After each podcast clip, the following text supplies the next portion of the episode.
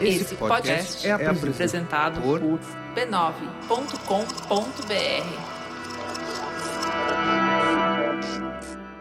Oi, tudo bem?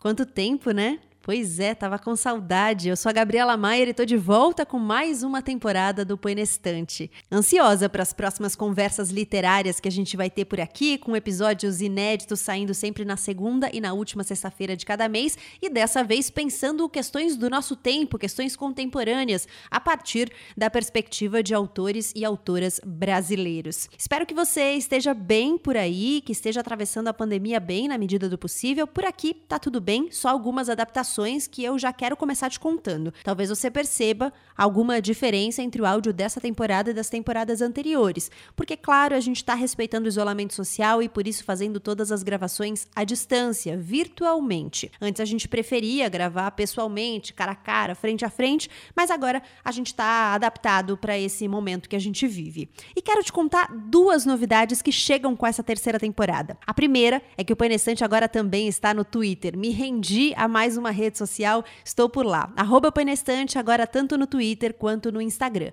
No Instagram eu continuo compartilhando as resenhas dos livros que eu leio e no Twitter eu falo um pouco mais diversificado. Então coloco coisas do mercado editorial, entrevistas com escritores e escritoras, resenhas, coisas que eu leio que tem a ver com autores, autoras, livros, ideias, literatura de uma forma geral e que podem ampliar as nossas conversas. E a segunda novidade é que o Painestante tem pensado em uma forma forma de se manter no ar. Você sabe que é um conteúdo totalmente independente e produzido de maneira bastante solitária. Sou eu que faço tudo. E a ideia é ter cada vez mais qualidade e manter esse conteúdo no ar. Se você gosta do Painestante, quer apoiar o Painestante, tem várias formas de você fazer isso. Indicando para outras pessoas, contando para outras pessoas, você já ajuda muito. Divulgando nas redes sociais os episódios que você ouviu e gostou, também você contribui muito para que o Painestante continue de pé. E agora a gente também está no Catarse, catarse.me barra um financiamento coletivo em que você pode ajudar com assinaturas a partir de R$ reais mensais. Essa é uma contribuição para manter os custos básicos de produção, de gravação, de edição e até de design dos episódios. Então, se você acredita nesse projeto e pode contribuir financeiramente, vou ficar muito agradecida se você der um pulo por lá, catarse.me barra põe na estante. Este podcast é uma produção da Rádio Guarda-Chuva. Jornalismo para quem gosta de ouvir.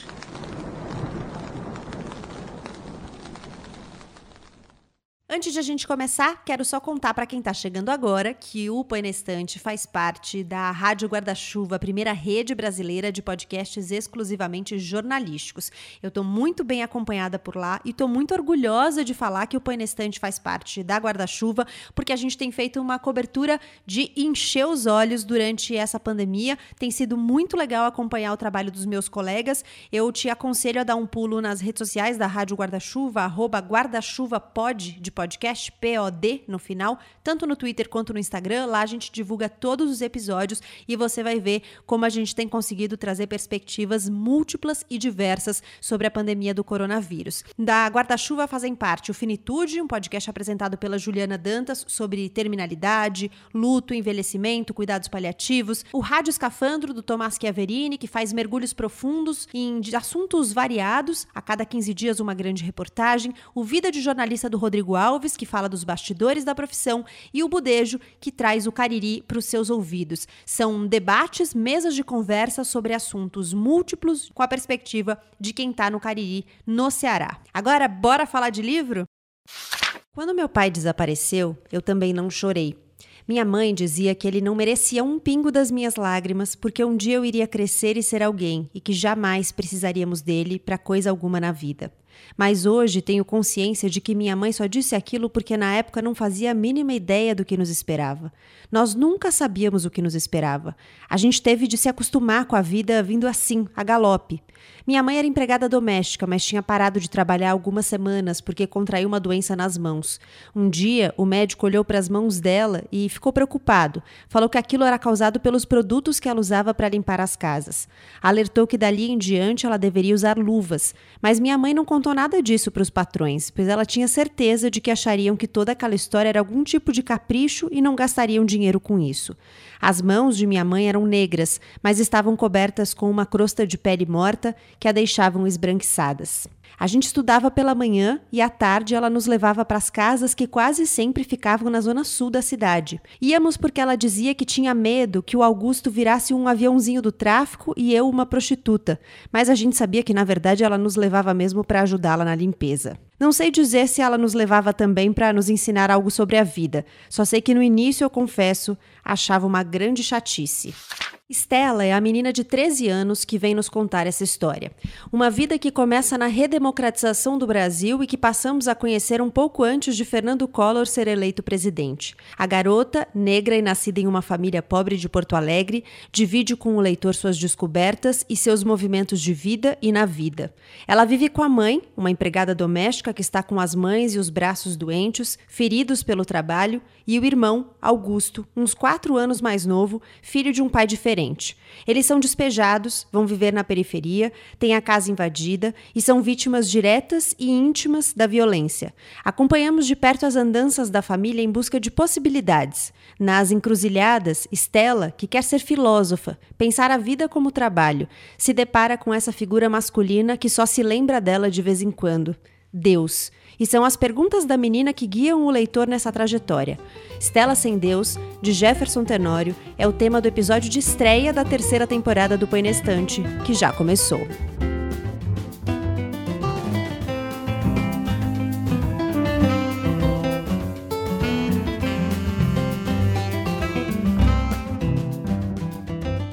Bem-vinda, bem-vindo a mais uma temporada do Põe Estante, um clube do livro em formato de podcast. Seja bem-vindo, seja bem-vinda você que ainda não conhece o Põe na Estante, você que conhece também aqui, cada episódio trata de um livro, sempre numa conversa três. Eu convido duas pessoas para trocarem comigo as impressões, as ideias e as questões sobre aquela obra. Nessa temporada, leremos apenas brasileiros e brasileiras contemporâneos, um convite para que você leia o Brasil de hoje. Para essa conversa inaugural da temporada em que falaremos sobre Estela Sem Deus, do Jefferson Tenório, sentam na mesa comigo Cidinha da Silva e Tomás Chiaverini. Um prazer ter vocês aqui nessa mesa virtual adaptada aos tempos pandêmicos e queria pedir para que vocês mesmos se apresentassem. Cidinha, você que é estreante aqui na mesa do Põe Nestante como convidada, porque já falamos sobre um livro seu na temporada passada em que lemos Mulheres. Seja bem-vinda, você pode contar um pouco para quem nos ouve quem é você? Ei, Gabi, boa noite, boa noite ao pessoal que nos ouve. Bom, eu sou escritora, sou, sou mineira, tem alguns livros publicados, entre eles No Eixo em Nova York, que foi comentado na, na temporada passada, né? Eu sou prosadora, tenho livros de crônicas, de contos, é, enquanto juvenis também, livros de ensaios. E os meus livros mais conhecidos, além do, do Exu em Nova York, são Os Nove Pentes da África, que é uma novela, o hashtag Parem de Nos Matar, e o Kwame, que é um encontro juvenil como o, os Nove Pentes da África também. É uma alegria estar aqui com vocês. Obrigada, Cidinha. Tomás Chiaverini, você não é estreante por aqui e nem nas referências, né? Tá sempre chamado aqui no Põe na Estante com Rádio Escafandro, mas conta um pouco para quem nos ouve quem é você. Legal, é um prazer estar aqui também, tanto na companhia da Gabriela quanto da Cidinha da Silva que é um nome super importante da nossa literatura contemporânea. Bom, eu sou profissionalmente eu sou acima de tudo jornalista. Trabalhei sempre no impresso, passei por algumas redações importantes aí. Tenho alguns livros publicados também, tanto em ficção quanto em não ficção. Tenho dois livros reportagens e dois romances. É, então também me arrisco um pouco na prosa. E ultimamente eu tenho me dedicado a um podcast jornalístico que tem, gosto de pensar que ele tem um pezinho na literatura também, porque ele faz perguntas que são mais filosóficas, mais abertas, que é a Rádio Escafandro, que é parceira, é parceira ou parceiro, né, se for a Rádio Escafandro é parceira ou parceiro, do Põe na Estante na Rádio Guarda-Chuva, que é esse coletivo de podcasts que a gente criou para ganhar força e para para crescer junto, assim. Bom, muito obrigada, bem-vindo mais uma vez. Cidinha, eu queria começar com uma pergunta para você, já que você foi quem escolheu o livro. Por que esse livro? porque eu gostei muito do primeiro livro do Jefferson, que é O Beijo na Parede, é um romance também. No primeiro livro, a personagem principal é uma, uma criança, um menino. E nesse livro, no Estela Sem Deus, eu sabia que era uma menina dessa vez, né? uma adolescente ou pré-adolescente. E ao ler o livro, eu vi que, é feita uma passagem plena né? para essa, essa adolescência. E sempre me, me instigou muito a capacidade que o, que o Jefferson demonstra de construir personagens que são crianças e adolescentes de maneira muito consistente, né? E eu queria ver, eu não tinha lido ainda o Estela Sem Deus, e aí queria ler muito com esse objetivo, de ver como é que ele ia, iria construir essa personagem. Então, acho que a gente pode começar a nossa conversa por aí, porque esse é um ponto que eu achei, é, no mínimo, ousado, assim. Primeiro, porque ele desloca a voz para uma criança e, de fato, a narradora, né, ela tem uma, um tom bem pueril, assim, mas mais do que isso, ele desloca a voz para uma menina. E ele, como um homem escrevendo a voz de uma menina, o que, o que me pareceu ousado, na verdade, foi o fato de ele ter colocado no livro questões explicitamente de gênero na, na história né? Então, é, ele traz, por exemplo, o momento em que ela menstrua pela primeira vez e de como aquilo foi para ela, entre outros recortes que ele faz ali da experiência de ser menina. E eu achei ousado ele ter colocado isso de uma forma tão aberta, já que é uma experiência que ele, como, como escritor, não tem, né? Como é que você encontrou essa voz, Cidinha? Acho que ele foi muito consistente. E as questões de gênero, né, passam também pela construção das personagens masculinas, né? Uhum. Acho muito interessante a forma como todos os homens foram construídos, né? Tem um fio de violência e entendam, não estou chamando a violência de uma característica intrínseca da, da masculinidade, não se trata disso. Mas todas as personagens masculinas têm um fio de, de violência que costura todas elas, né? Eu eu achei, todos, todos os homens da história em graus diferentes, mas não uma violência previsível, né, em situações que poderiam, por exemplo, redundar num, num abuso sexual, num, num, estupro. Isso não acontece. Me parece que há uma intencionalidade do autor que isso não aconteça. Tanto para construir essas outras possibilidades de homem, quanto também para preservar a Estela, a personagem central que já estava exposta a tanta violência. É, primeiro eu acho que o Jefferson foi muito corajoso, né? Eu fiquei pensando depois se existe algum clássico da literatura que seja narrado dessa forma, né? Porque é narrado em primeira pessoa por um autor homem se colocando no lugar de uma mulher, né? Porque eu acho que é, é muito difícil fazer isso. E aí eu fiquei pensando, né? Porque eu até falei com a, com a Gabriela Cidinha antes da gente começar, Sim. que eu falei que, nossa, que, que saia justa que você me colocou, né? Porque você me colocou para falar sobre uma personagem mulher com duas mulheres e eu sendo homem, né? Fica essa coisa de lugar de fala, e eu acho que é uma discussão interessante para a gente ter, porque o Jefferson se coloca nesse. E ele próprio chegou a falar isso em entrevista, né? Desse perigo que é você, nos dias de hoje, se colocar nesse lugar de assumir a pele de uma mulher, em que as mulheres estão ganhando tanto espaço e estão lutando tanto por esse espaço, né? Como que é a coragem de você falar, não, eu vou narrar na voz de uma mulher adolescente negra da periferia de uma grande cidade, né? E é curioso que você, que a Cidinha me fala que ela se sentiu confortável desconfortável porque eu me senti desconfortável. Eu raspava, assim, principalmente no começo do livro, eu tive dificuldade de não visualizar a voz do autor, sabe? Eu via, assim, atrás daquela fala daquela menina, eu ficava imaginando alguém sentado no computador escrevendo, um homem tentando pensar como uma mulher, sabe? Eu tive essa dificuldade, assim. Eu não usei, na verdade, a expressão confortável. Eu disse que eu achei que ele foi consistente. Sim, ele me convenceu. Uhum. Eu sempre leio um, um, livro desde o começo, assim, que a pessoa se propõe, a, o autor ou a autora se propõe a fazer alguma coisa que é, que é mais arriscado, a pessoa toma riscos né, ao escrever, eu espero que ela me convença. E o Jefferson me, me convenceu. Só teve um ponto que eu achei que a verossimilhança ficou um pouco, um pouco comprometida. Que foi qual? Você é, é um spoiler muito grande ou você pode é, dizer o que foi? Eu vou tentar falar sem dar um grande spoiler, né? Mas é, sem então nominar as coisas todas. Mas tem um momento de uma que acontece uma violência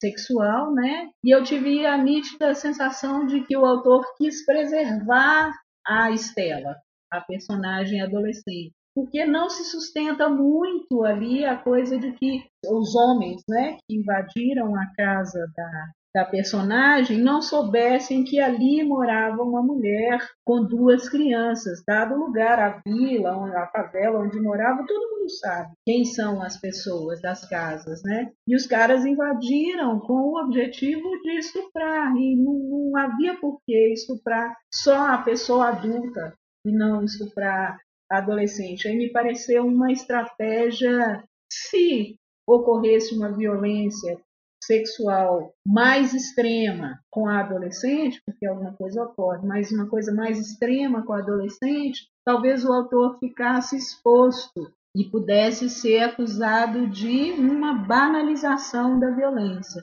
E aí, por ser homem, ele estaria banalizando a violência. Uma mulher que escrevesse, se fosse eu contando a história, e eu contasse essa, essa violência de maneira integral, não haveria problema, porque eu, eu tenho prerrogativas para falar e o autor não, não teria. Então eu tive a sensação que tanto ele se resguardou como autor, como ele protegeu a personagem. Entretanto, ficou um tanto quanto inverossímil. Semanas depois, minha mãe tinha recebido um dinheiro extra de uma das faxinas. Foi a vez em que ela comprou três pedaços de chuletas e fritou uma por uma, numa espiriteira movida a álcool, já que em nossa casa não havia fogão.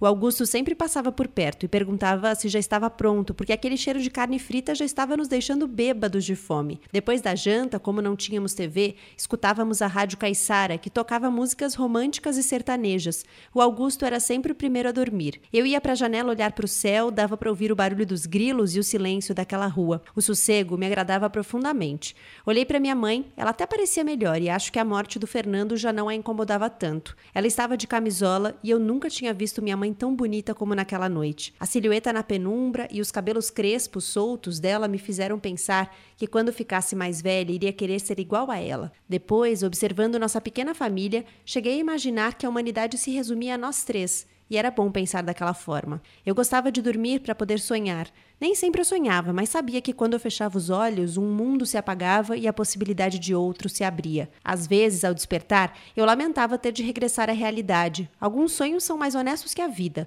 Naquela noite, sonhei com minha mãe. Ela estava sentada numa cadeira de balanço, grávida de mim. Conversamos uma de frente para outra. Ela alisava a própria barriga e dizia que a felicidade era um casulo.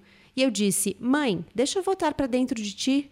Minha mãe fez uma expressão de dor e tristeza e respondeu: não pode mais voltar, Estela. Ao dizer aquilo, uma sombra tomou conta do seu rosto, como se algo estivesse se aproximando. Despertei assustada do sonho às três da manhã, com o estampido de um tiro. Quando abri os olhos, minha mãe estava sentada na cama, olhando com seriedade para a porta. Ela disse: Volta a dormir, Estela. Desobedeci. Só fechei os olhos e continuei atenta aos barulhos da rua. Escutávamos ainda o som dos grilos, porém sabíamos que algo estava errado. Em seguida, ouvimos mais um tiro. Agora parecia mais perto. Minha mãe levantou-se da cama e caminhou até a porta.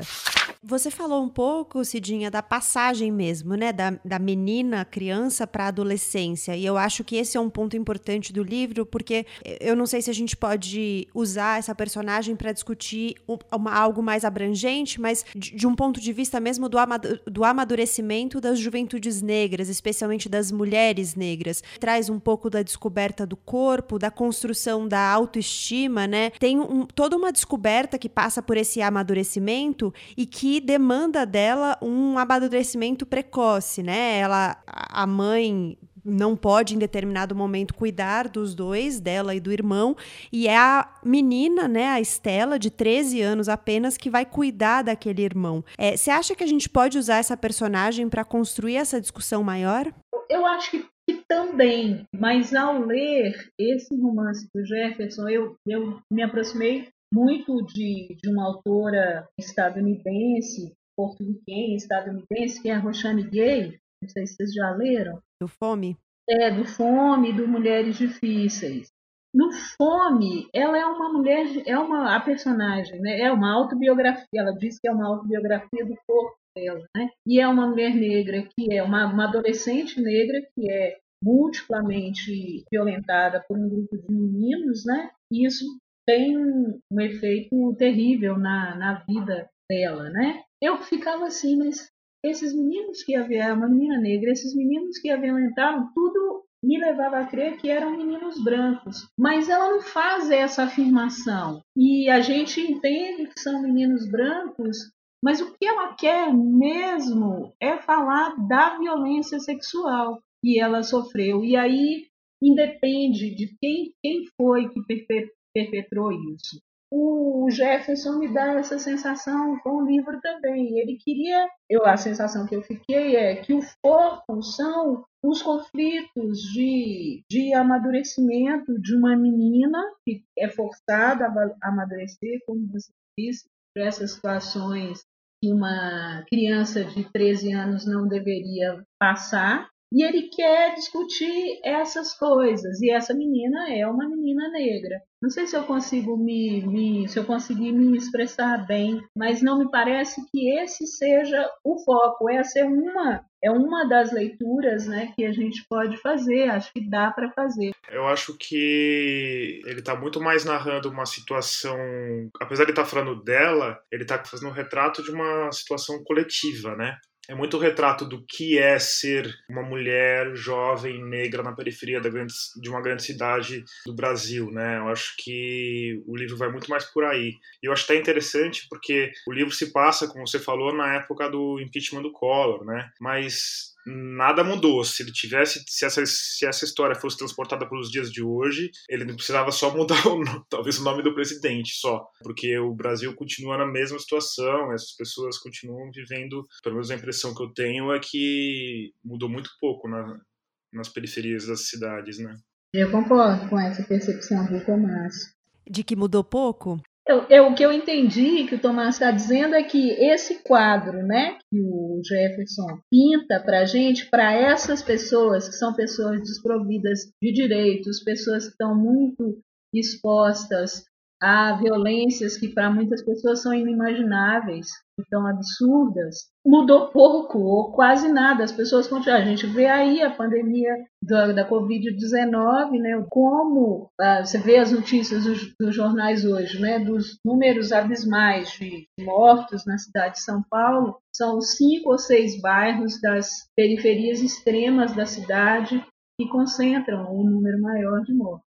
E, e, me parece que assim, as ameaças também, né, a coisa da. Tem, tem alguns momentos do livro que até me incomodou um pouco isso, de parecer que ele estava usando recursos que são lugares comuns. O irmão que vira evangélico, o padrasto que bebe é violento, né? Mas eu não sei até que ponto que ele teria como fugir disso, sendo que me parece que, é um, que esses elementos estão ali presentes na vida das pessoas. Então, aí eu achei um, um eu achei justamente que ele saiu do lugar comum, porque você tem numa situação, por exemplo, esse padrasto que é violento não é o, o padrasto da personagem central, é de uma Sim. outra família, né? É numa uhum. outra o que é uma coisa eu acho interessante também, porque você não não cristaliza, você tem outras possibilidades de homem, modelos de, de homens que são diferentes. Tem o cara que toma lá a cervejinha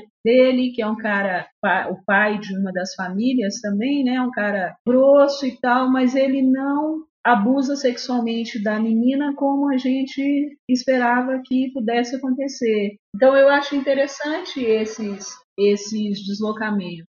Depois... É verdade, né? Tem vários momentos de violência que não se concretizam, né? O que eu acho que, de certa forma, faz com que o livro seja mais é, menos duro de ler, né? As coisas na casa da Conceição começaram a ficar ruins para nós quando ela conheceu Betão. Uma noite estávamos todos dormindo quando a Conceição entrou em casa um pouco bêbada e acompanhada. Os dois caminharam no escuro entre a gente, rindo e pisando em nossas canelas, e a Conceição dizia: Cuidado, Betão, cuidado. Os dois entraram no quarto e a Conceição mandou todos os três filhos saírem de lá. Mas o Vitor, o filho do meio, resmungou que não ia sair. No entanto, acabou cedendo, e a Simone disse que ia embora da merda daquela casa, que já não aguentava mais ter que morar com um monte de gente amontoada e que aquilo não era vida. E ficamos nós todos naquele espaço exíguo, enquanto a Conceição foi para o quarto se divertir com Betão. Ninguém dormiu direito pela falta de espaço, uns ficaram pelas cadeiras mesmo. Eu fui para a janela que dava de cara para a parede de outro prédio, mas estiquei um pouco o pescoço e ainda consegui ver um pouco do céu e de estrela. E um pedacinho de céu entre os prédios sempre ajuda a suportar a vida mais um pouquinho. Como não tinha muita coisa para fazer, comecei a reparar um pouco no Vitor. Vi que ele era mais quieto, falava pouco, gostava de videogames e fiquei pensando se ele já tinha beijado alguma vez, mas em seguida me senti uma idiota por ter pensado aquilo de um guri de 16 anos. Depois passei a observar Simone. Ela tinha 19 anos e namorava em casa. Em alguns meses, naquele conjunto habitacional, reparei que namorar em casa era uma espécie de atestado das chamadas moças de família. A Simone era uma boa moça de família e, por isso, ninguém dizia nada quando os dois iam para o quarto sozinhos assistir a filmes. Num certo momento, olhei para minha mãe e logo percebi que ela estava preocupada com o nosso futuro. Recostada na cama improvisada no chão, ela sustentava um olhar vago, mas eu sabia que ela estava atrás de uma saída, pois essa passou a ser a nossa condição: suportar e encontrar saídas. Tem algumas coisas nas entrelinhas que, pelo menos para mim, bateram de maneira muito forte, que são algo estrutural e silencioso.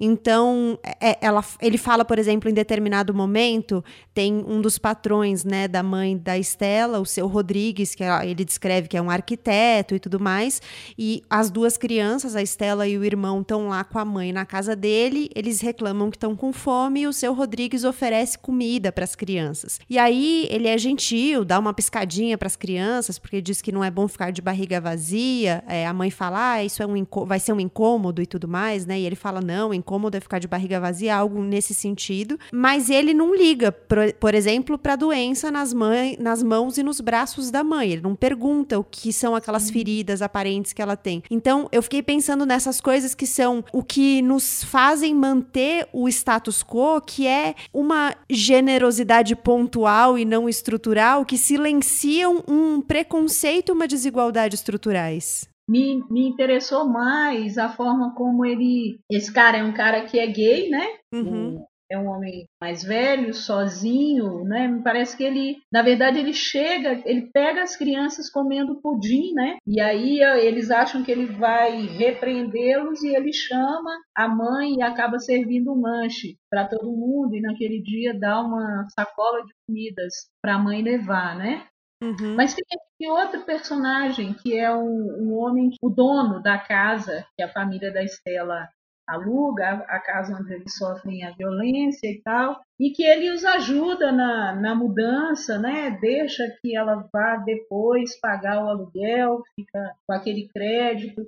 Eu acho que tem uma intenção é, mais forte de destacar esses mecanismos de solidariedade também que existem entre as pessoas pobres e que fazem com que elas sobrevivam. A amiga que, que, recebe a mãe da Estela, a outra que depois recebe os filhos da Estela, né? É, essa amiga é incrível, né? A Conceição. Ela recebe, ela, eles descrevem, né, que é um apartamento, a Estela descreve que é um apartamento pequeno, que eles dormem todos juntos na sala. A Conceição também tem filhos e mesmo assim, ela recebe toda essa família sem não tem nenhuma cena em que ela apressa eles para sair, né? Então é uma figura realmente marcante. Outra coisa interessante dessas mulheres aí é que todas têm sexualidade. Sim. Todas têm sexualidade. Todas vivem, de alguma forma, os seus desejos, têm seus homens, que é algo, ainda que, que tenha também violência né, na história com, com alguns desses homens, dois desses homens, pelo menos, mas eu acho isso muito interessante, porque se você pega uma coisa mais contemporânea, esses meninos que são, os meninos que escrevem aí e que são de periferia, e que são herdeiros do, da tradição do hip hop, tem uma tendência de cristalizar uma imagem da mãe como a santa, aquela que abriu mão da sexualidade. A sexualidade da mãe não existe, né? Uhum. A mãe é uma pedra, um pedaço de pedra. E, e aí acho que é muito interessante interessante isso também. O, o Jefferson, um autor negro, um homem que vem de uma vivência de periferia e que constrói personagens, mulheres mais velhas, mulheres que são mães, que têm né? São mães e que têm sexualidade. Essa, esse episódio do é Rodrigues, né, o nome dele? Patrão. É, e eu acho que tem vários outros momentos em que é um, eu acho que o Jefferson ele faz questão de colocar uma bondade ali, sabe? Porque é um, é uma, um cotidiano de tragédia, de tristeza, de aprisionamento, né?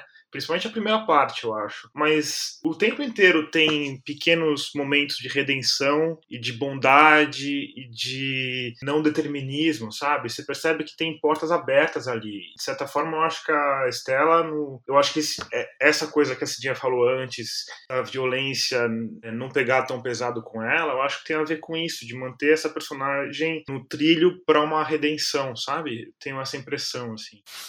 Um dia, quando partíamos um pedaço de pudim de leite e comíamos sem que a nossa mãe visse, o seu Rodrigo chegou em casa mais cedo do que deveria. Eu fui pega com a boca cheia e o Augusto com o queixo sujo com a calda de caramelo. Seu Rodrigues era um homem misterioso e creio que até ali ele nunca havia falado com a gente. Ficou parado na porta e depois, sem que disséssemos nada, chamou minha mãe. Eu e o Augusto nos olhamos. Se ela perdesse o emprego, carregaríamos a culpa para o restante da nossa existência, além de tomarmos uma surra. Tentamos levantar, mas seu Rodrigues mandou que permanecêssemos na mesa. Obedecemos. Quando nossa mãe chegou na cozinha, estávamos com uma cara de enterro. Ela já ia começar a nos xingar, mas o seu Rodrigues disse que tudo bem e pediu para minha mãe sentar na mesa com a gente porque ele ia fazer um lanche e nos servir. Neste momento, minha mãe ficou morrendo de vergonha e disse: Que é isso, seu Rodrigues? Pelo amor de Deus, isso é até falta de respeito com o senhor. Ele respondeu que falta de respeito é ficar com fome e piscou para mim e para o Augusto e nós sorrimos. Depois de comermos o que tinha de melhor naquela geladeira, seu Rodrigues pediu que a nossa mãe levasse uma sacola de comida, além de pagar o salário dela. Fomos embora muito agradecidos por tudo. Dentro do ônibus, inventei de perguntar como seu Rodrigues conseguia ser tão rico. Minha mãe respondeu que, por ser arquiteto, fazia prédios e que isso dava muito dinheiro. Pensei mais um pouco e disse à minha mãe que queria voltar a estudar para ser filósofa. Foi então que o Augusto teve mais um acesso de babaquice e disse que nunca ouviu falar de uma filósofa preta. Minha mãe, sem muita paciência, desferiu um tapa tão forte nos beiços do meu irmão que o estalo fez todo o mundo no ônibus se virar para trás. O Augusto encheu os olhos d'água. Não tive pena dele e confesso que até senti certo prazer ao vê-lo humilhado daquele jeito. Depois ignoramos o Augusto e minha mãe disse que estava com planos para nós e que em breve voltaríamos a estudar. Achei que as coisas começavam a entrar nos eixos. Abracei-a. Quase chorei, mas não o fiz. Não daria esse gostinho ao meu irmão. Acho importante a gente trazer, né, até porque tá logo no nome do livro, a figura de Deus, né? Deus vai aparecer em vários momentos aí na narração da Estela. Primeiro episódio em que ele aparece de forma explícita é no episódio de violência sexual que a Cidinha mencionou. Ela fala que chamou por Deus, mas Deus não veio. E a partir daí, em vários momentos, ela vai questionando essa figura de Deus, né? Mas antes disso, ela já tinha mencionado uma religiosidade que não tinha a ver com essa figura do Deus, né? Então, ela fala que elas iam a um terreiro e que ela, em determinado momento, inclusive eu, achei uma cena bonita porque é, eu achei ao mesmo tempo pesada e sensível. Ela descobre que ela é filha de Oxum. Se eu não me engano, é a mãe de santo que fala para ela: "Vocês, filhas de Oxum, choram porque o pranto de vocês é que conserta o mundo". E aí fiquei pensando no peso, né, desse consertar o mundo, mas enfim, de, de qualquer forma, tem ali uma religiosidade já posta. Até então, Deus, essa figura de Deus como uma figura construída à imagem e semelhança do homem não tinha aparecido. É, como é que Deus entrou nessa história para vocês? Como é que foi essa, essa percepção de vocês na história, já que Deus, como eu disse, está logo no título? Eu acho, eu acho interessante porque o, o Stella sem Deus do título é uma ausência que tem um caráter, quando a gente lê, um caráter pejorativo. Então você imagina que uma pessoa que não tem Deus, uma pessoa que está pior no mundo. Mas a impressão que eu tenho é que conforme o, a narrativa do livro vai se desenrolando, a Estela vai se afastando dessa figura do Deus cristão. E conforme ela vai se afastando dessa figura do Deus cristão, a vida dela vai ficando melhor talvez nem ficando melhor, mas eu acho que ela vai de novo caminhando por um caminho de libertação, tem a ver com uma redenção, que tem quase uma, uma jornada do herói clássica assim, né? Ela passa por várias provações e no final tenho a impressão que ela tá pronta para para ir para um patamar mais avançado como ser humano, assim, sabe? Então eu acho que quando ela vai abandonando Deus no caminho, ou até poderia falar que tem uma hora que ela fala que ela vê Deus nas mulheres, tal, mas eu acho que a coisa de É, mas eu acho que a coisa de não ter Deus é mais forte ainda. Porque tem vários momentos que, ela, que ele fala sobre o ateísmo, né? Para você ser filósofo, você, você, tem que ser ateu, né? Então eu acho que esse abandono de Deus, na verdade, ela se desvencilha de uma força que estava oprimindo, sabe? Curioso isso porque o Stella, a ausência de Deus para Stella talvez seja uma coisa positiva. O título, né, passou a fazer sentido, de fato, para mim, no primeiro diálogo dela, da Estela, com o,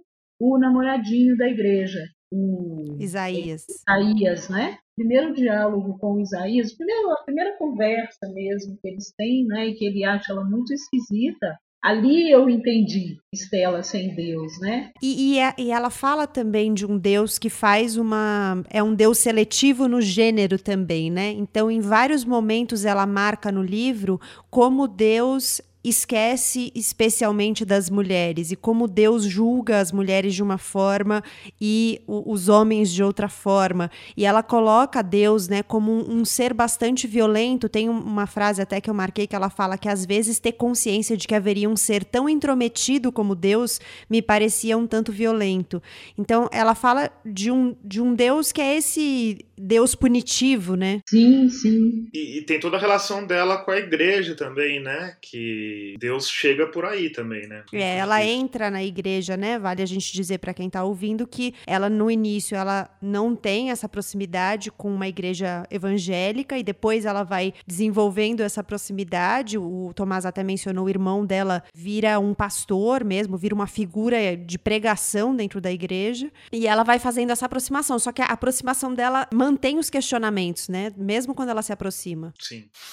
Para não ficar em casa por muito tempo, eu passava horas na igreja lendo a Bíblia ou conversando. Às vezes eu ia mais cedo para poder encontrar com Isaías. Nunca ficávamos sós. Ele tinha duas irmãs mais novas que estavam sempre em volta. Um dia, ele me perguntou se eu sempre fui da igreja. Não, antes vivíamos sem Deus. Isaías me olhou com tristeza, como se viver sem Deus fosse a coisa mais grave que se pode ocorrer com alguém. Você acha que as coisas ruins que nos acontecem é porque não aceitamos Deus em nossa vida? Perguntei. Isaías riu, um riso tímido. Fiquei um pouco zangada. Do que você está rindo? Perguntei.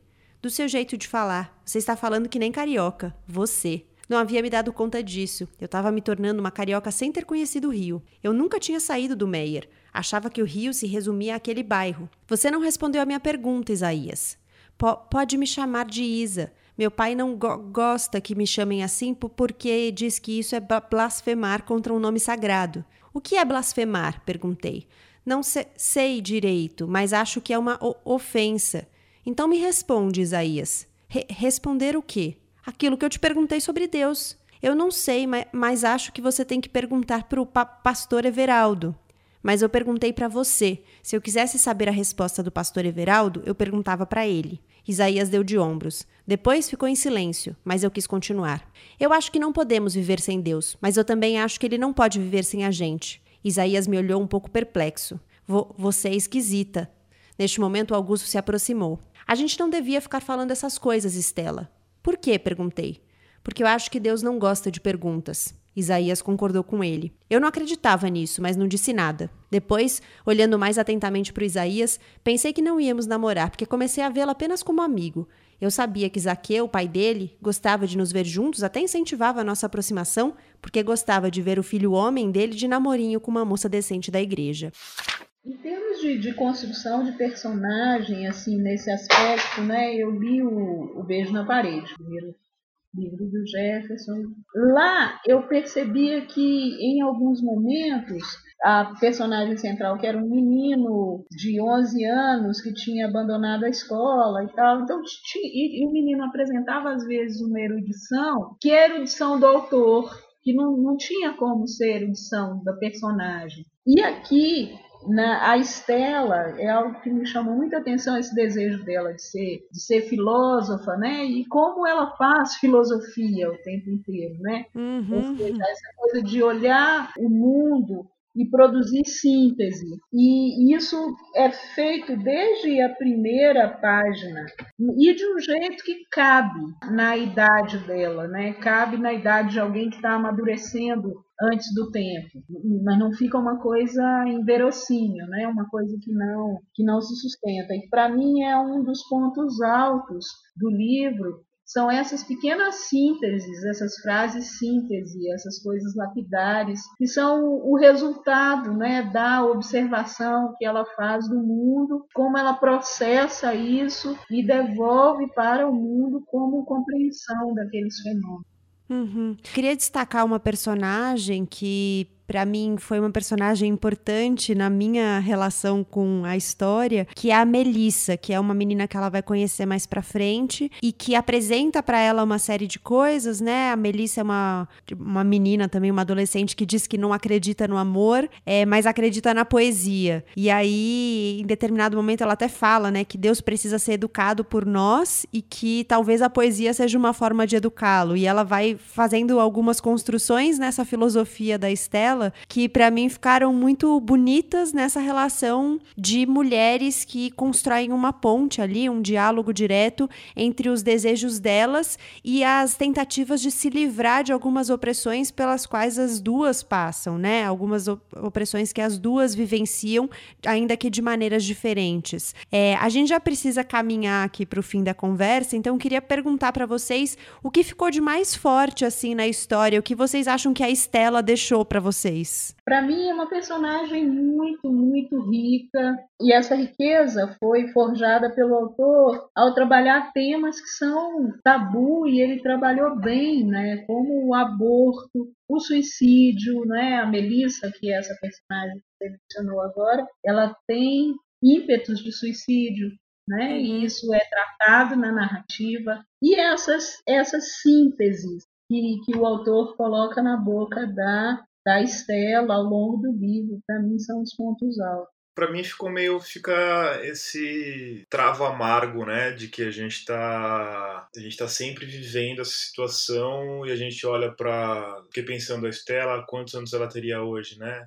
Talvez ela tivesse a minha idade, mais ou menos, um pouquinho mais velha do que eu, 40 e poucos anos. E a gente está vendo de novo meninas que estão vivendo nessa mesma situação de vulnerabilidade, de violência que ela viveu, né? Tive um de novo tá... ou ainda, né? Ainda, é. Agora, por outro lado, eu acho, assim, para mim foi bastante dura a primeira parte da leitura por causa disso e porque eu acho que tem esse sentimento de, de aprisionamento que a gente está vivendo nesse momento. Todo mundo está cada um preso na sua própria vida e a e a Estela está muito presa, não num lugar geográfico, mesmo porque ela viaja, mas ela está presa numa realidade. Então isso foi, foi bem difícil, assim, para atravessar isso. Agora, eu acho que a segunda metade do livro é interessante porque, apesar de não ser um final feliz, eu não quero dar spoiler aqui, mas eu acho que é um final que permite uma evolução, uma redenção, que a personagem consegue, você consegue ver um caminho, o personagem se tornou mais forte, se, se superou, sabe? Você consegue ver um caminho de evolução ali que eu acho que é raro na literatura, porque a gente está acostumado com a literatura que tem que ter um final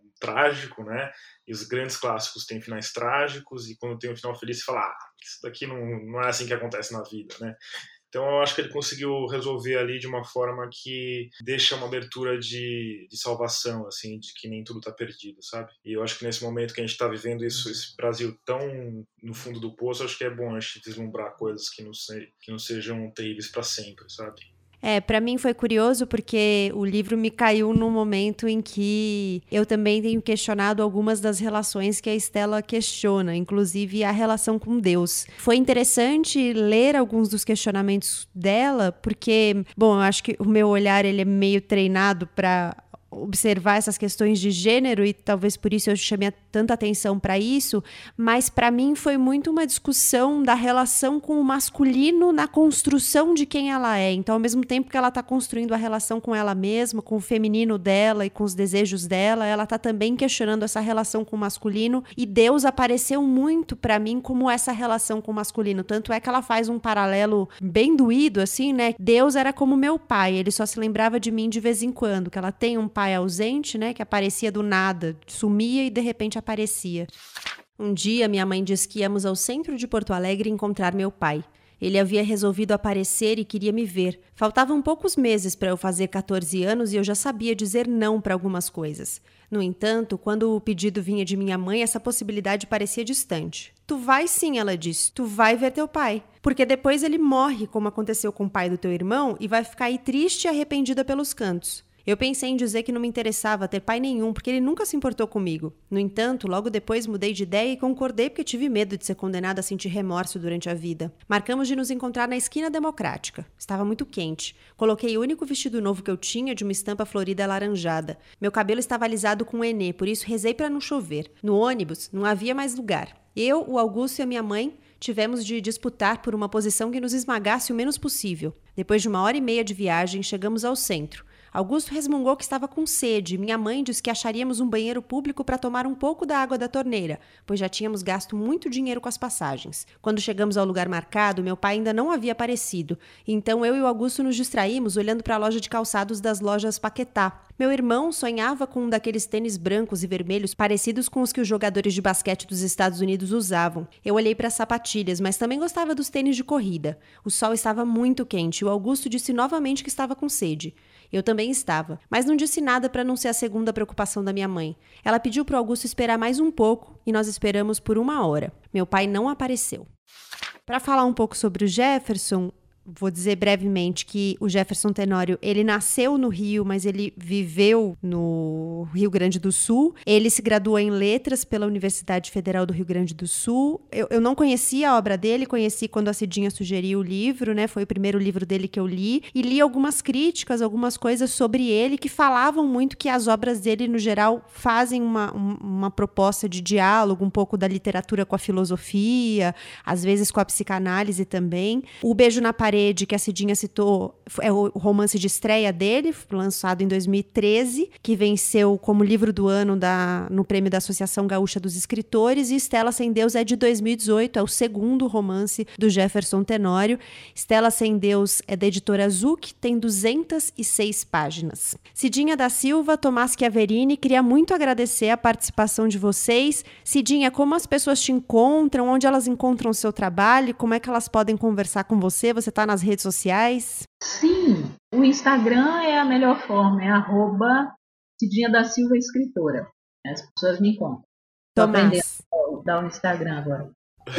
Eu estou em todo canto, tenho as minhas redes sociais pessoais, que são arroba Tomás Chiaverini, né? Tomás é sem H e Chiaverini é com CH. E tem também as redes sociais da Rádio Escafandro, que é arroba Rádio Escafandro. Estou no Twitter, no Facebook, no Instagram é, e eu que comando as duas. Então é fácil me achar por qualquer uma desses dois caminhos. Bom, antes de a gente terminar esse episódio, eu quero convidar o próprio autor para o papo. Estendi algumas perguntas ao Jefferson Tenório, que gentilmente respondeu, e algumas das perguntas são inclusive itens que passaram aqui pela nossa conversa. Então, vou começar perguntando ao Jefferson como foi esse deslocamento para que o livro pudesse ser narrado por uma menina. A gente achou a opção muito corajosa, inclusive porque a história aponta para algumas questões de gênero. Bom, na verdade eu tinha como em primeiro lugar, contar a história é, da minha mãe. É, a Estela é um pouco a história da minha mãe, que saiu do Rio Grande do Sul muito cedo, né, ainda adolescente, vai para o Rio de Janeiro.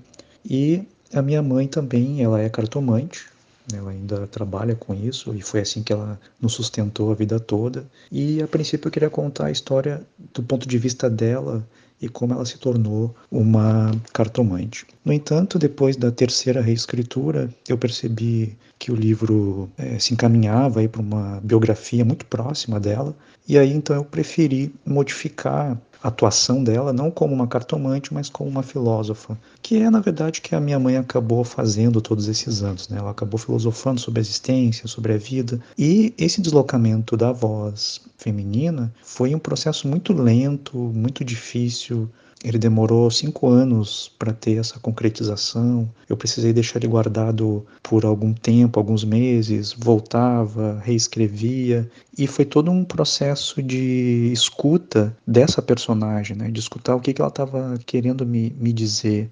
E isso passou também pela escuta das mulheres né, que fizeram parte da minha vida, né? A minha mãe, a minha avó, a minha irmã. E também mais tarde vim descobrir que eu tenho mais duas irmãs e mais duas sobrinhas. Então foi esse processo de escuta e também de repensar a minha própria masculinidade. Então foi um, um processo de mergulho e que demorou bastante tempo para conseguir criar essa voz narrativa porque eu tinha um grande medo de criar uma personagem que fosse estereotipada, que tivesse essa visão marcada pelo machismo, né? Por muitas vezes eu escorreguei, né, nesse nesse machismo enquanto eu estava construindo e eu tive que rever vários pontos né, dessa narrativa. Então foi um processo assim bem difícil, existencial, né, até conseguir chegar nesse nessa voz. A violência, Jefferson, muitas vezes não é escancarada no livro. E mesmo quando ela é inquestionável, como quando há invasão da casa da família, a Estela parece ficar um pouco protegida. É, a Cidinha chamou atenção para esse aspecto, isso acontece também em outras situações.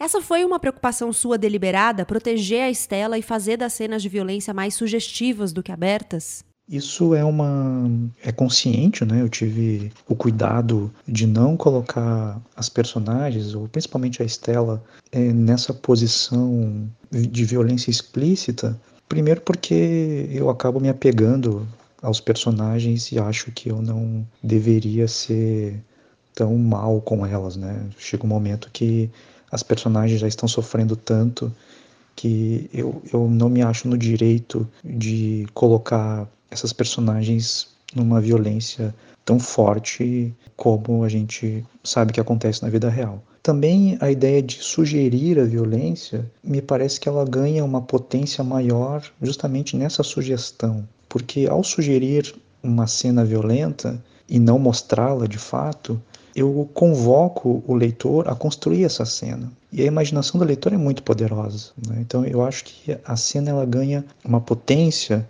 maior nesse sentido. E também eu sempre tenho a ideia de que a literatura ela não precisa mostrar tudo. Né? A literatura ela não precisa mostrar a verdade, porque ela não é a verdade, né? A literatura ela intui a verdade, ela sugere a verdade. Então, eu acho que não não não colocar essa violência explicitamente me ajuda a construir uma cena que seja mais potente. Né? Então, há sim uma certa proteção em relação a, a Estela e também evita, pelo menos no meu ponto de vista, não sei se eu consegui fazer isso, de colocar a Estela num lugar de fala de eterna vítima. Claro que a gente sabe tudo que ela passou, né, as violências que ela passou, mas também a minha preocupação de dar um protagonismo interno nessa personagem e capaz de fazer com que ela consiga é, lidar né, com essas questões violentas que acontecem com ela. Hum, e a Estela quer ser filósofa, a filosofia tá o tempo todo no livro, né? Como é que você acha que a literatura e a filosofia conversam? A literatura sempre tem um pezinho na filosofia?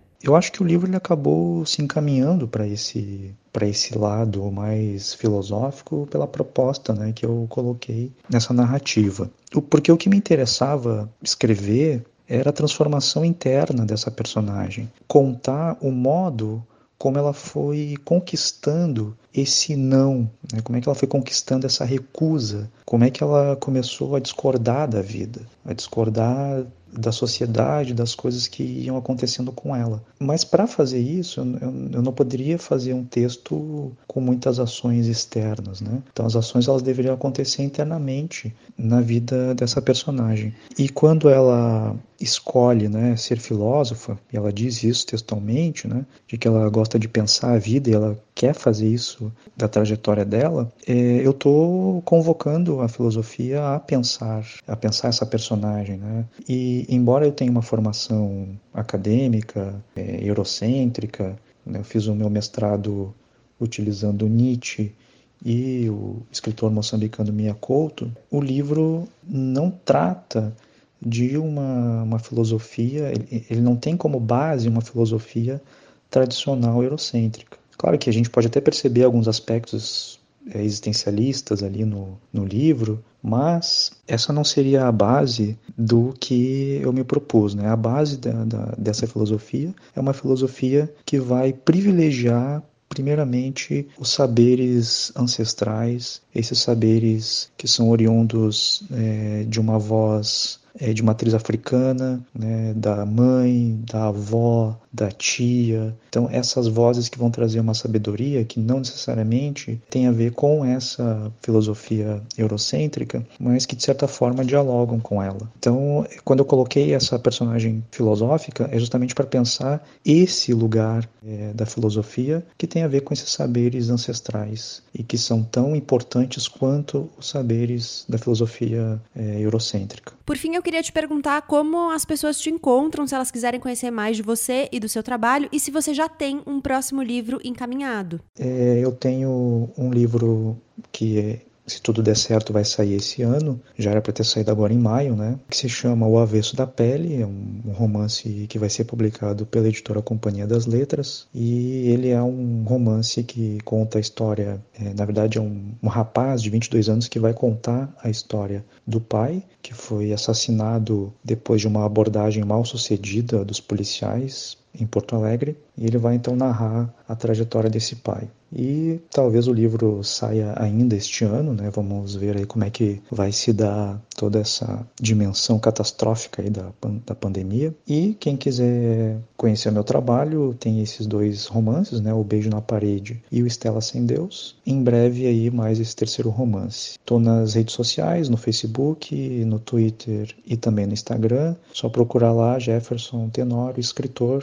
A gente pode se comunicar por lá. Então é isso, obrigado. Queria agradecer a gentileza do Jefferson que participou aqui dessa conversa. Agora sim, chegamos ao fim de mais um episódio do Põe Estante, o primeiro dessa temporada. Muito bom reencontrar você e o nosso próximo encontro é em 15 dias. Obrigada pela sua companhia. Eu sou a Gabriela Maier, cuido da produção, do roteiro, da edição, da publicação do Põe Estante. Você me encontra, como eu disse no início, nas redes sociais, arroba Põe Estante, tanto no Twitter quanto quanto no Instagram ou nas redes da Rádio Guarda-Chuva, arroba guarda-chuva pod, de podcast, P-O-D, também tanto no Twitter quanto no Instagram.